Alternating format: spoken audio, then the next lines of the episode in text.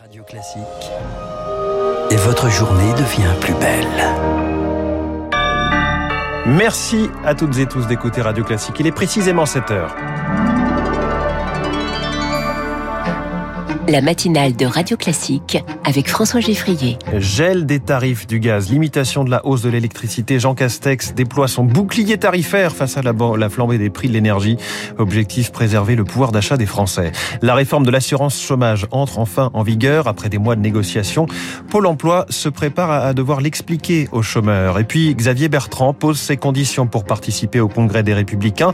Pas d'affrontement, pas de primaire déguisée. Il demande l'union autour de sa candidature. La prime rénove fait un carton, mais elle passe à côté de la vraie rénovation énergétique. Ce sera l'édito de François Vidal dans 10 minutes, puis l'invité de l'économie. Elle est à la tête de la marque Peugeot, Linda Jackson, avec nous dans un quart d'heure, avant de retrouver les journaux de ce vendredi avec David Abiker. Radio. Classique. Et à la une, Lucille Bréau, Jean Castex tente d'éteindre la flambée du prix du gaz. Le Premier ministre a décidé de geler les tarifs jusqu'en avril. L'augmentation de 12,6% aujourd'hui sera donc la dernière avant de longs mois. Jean Castex hier soir sur le plateau du 20h de TF1 nous allons mettre en place un bouclier tarifaire. Nous allons nous prémunir contre ces hausses de tarifs parce que malheureusement, ça va continuer. On nous prévoit d'ici la fin d'année, les experts, 30% à nouveau d'augmentation du prix du gaz. Et on voit bien que on va avoir à partir du printemps une forte baisse des prix du gaz. Donc nous avons à gérer une bosse. Et la chute habituelle du printemps qui sera ensuite lissée pour permettre aux opérateurs de s'y retrouver. La flambée est donc gérée à court terme, mais le problème de fond demeure pour Alain Bazot, le président de l'association de consommateurs UFC Que Choisir. Ça répond pas aux attentes des consommateurs parce qu'on leur dit on va geler le tarif, mais quand on dit qu'on gèle, on dit que dans quelques mois, les consommateurs devront payer. Donc on ne fait pas euh, dégonfler la facture, on procrastine, on, gagne du temps et on attend les consommateurs à la sortie au printemps et on espère que les, les, cours vont baisser. Et si les cours baissent, les consommateurs ne verront pas la baisse parce qu'à ce moment-là, au lieu d'avoir une baisse, le tarif va se maintenir et ils paieront ce qu'ils n'ont pas payé euh, et qu'ils auraient dû payer les mois précédents. Le gouvernement choisit aussi de limiter la prochaine hausse prévue en février des prix de l'électricité à 4% seulement en diminuant une taxe. Une nouvelle revalorisation du chèque énergie sera envisagée si ces mesures s'avèrent insuffisantes. La réforme de l'assurance chômage entre en vigueur. Après trois ans de report en série, elle prévoit une baisse de l'allocation mensuelle de 17% en moyenne pour un peu plus d'un million de chômeurs. L'indemnisation s'étendra sur 14 mois contre 11 actuellement. Un texte qui suscite déjà beaucoup de questions et qui risque d'en susciter d'autres dans les antennes Pôle emploi. Hasard du calendrier en Ile-de-France, les agents vont être équipés bientôt de boîtiers et de bracelets d'alerte en cas d'agression. Pas très pertinent pour Sylvie Espagnol de la CGT Pôle emploi. Plus on met des mesures sécuritaires, euh, vigiles, caméras, bracelets, plus on construit un mur entre les usagers et les agents. Ce qu'il nous faut, c'est des moyens humains. Quand quelqu'un vient parce qu'il a une problématique d'indemnisation, ça veut dire qu'à la fin du mois, il va pas pouvoir manger. Si on n'a pas les moyens de répondre et d'expliquer la décision ou la situation, là, il peut y avoir de la colère et de l'escalade. Des propos recueillis par Émilie Vallès. Emmanuel Macron et Marine Le Pen, toujours en pôle position dans les sondages à six mois de la présidentielle. L'actuel chef de l'État recueillerait entre 24 et 28% des suffrages au premier tour d'après un sondage OpinionWay pour Radio Classique et Les Échos, contre 20 à 26% pour la candidate du Rassemblement national. Et à droite, le feuilleton continue. Les militants, les républicains ont opté pour un congrès le 4 décembre pour désigner leur candidat.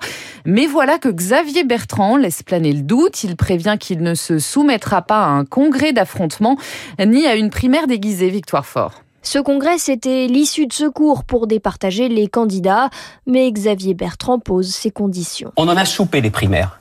Ce que je propose, ce que je lance ce soir, c'est un appel au rassemblement.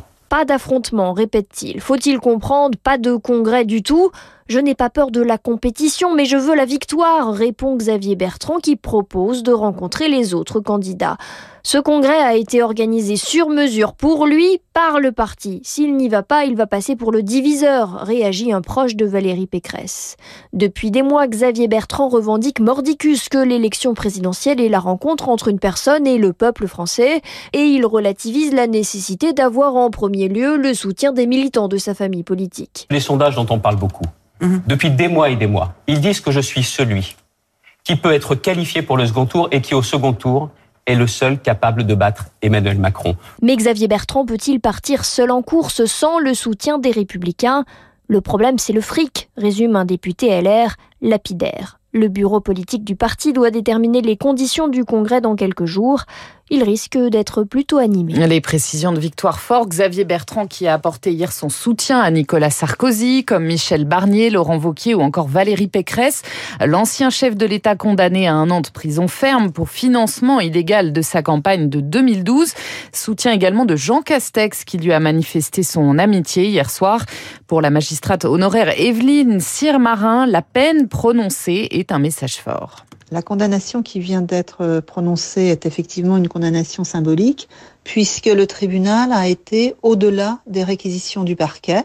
Donc c'est une, finalement une très bonne nouvelle pour la démocratie. C'est quand même aussi un avertissement pour l'ensemble des candidats à la présidentielle de 2022 en ce qui concerne le financement de leur campagne qui doit rester dans les clous, en quelque sorte. Il faut que tout ça devienne beaucoup plus raisonnable. Des propos recueillis par Emma Guessel, Nicolas Sarkozy qui a décidé de faire appel. 18 mois de prison avec sursis requis contre Alexandre Benalla.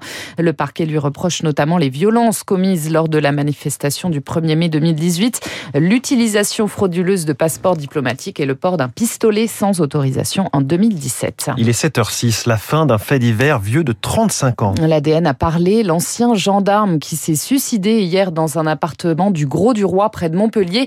Eh bien, le grêlé, ce tueur et violeur en série recherché depuis plus de trois décennies, l'étau se resserrait autour de lui. Il venait d'être convoqué par la police pour un test ADN. En bref, les accusations d'abandon du Mali par la France sont une honte. Les mots très forts d'Emmanuel Macron hier soir, le chef de l'État qui s'est dit choqué par les propos du Premier ministre de transition malien. C'était la semaine dernière à la tribune des Nations Unies. Et puis un match très électrique hier soir entre l'Olympique de Marseille et les Turcs de Galatasaray. La rencontre a été brièvement interrompue au stade Vélodrome durant la première période à la suite d'incidents dans les tribunes. Les Marseillais ont finalement concédé le nul 0 à 0. Merci, c'était le journal de 7 heures de Radio Classique. Il est signé Lucille Bréau. Dans un instant, le rappel des titres de l'économie, l'édito de François Vidal des Échos qui appelle à une vraie politique de rénovation énergétique. Puis l'invité de l'économie, comment fait-elle face à la pénurie mondiale de semi-conducteurs qui stoppent des de voitures partout dans le monde. Linda Jackson, directrice générale de Peugeot, avec nous sur Radio Classique.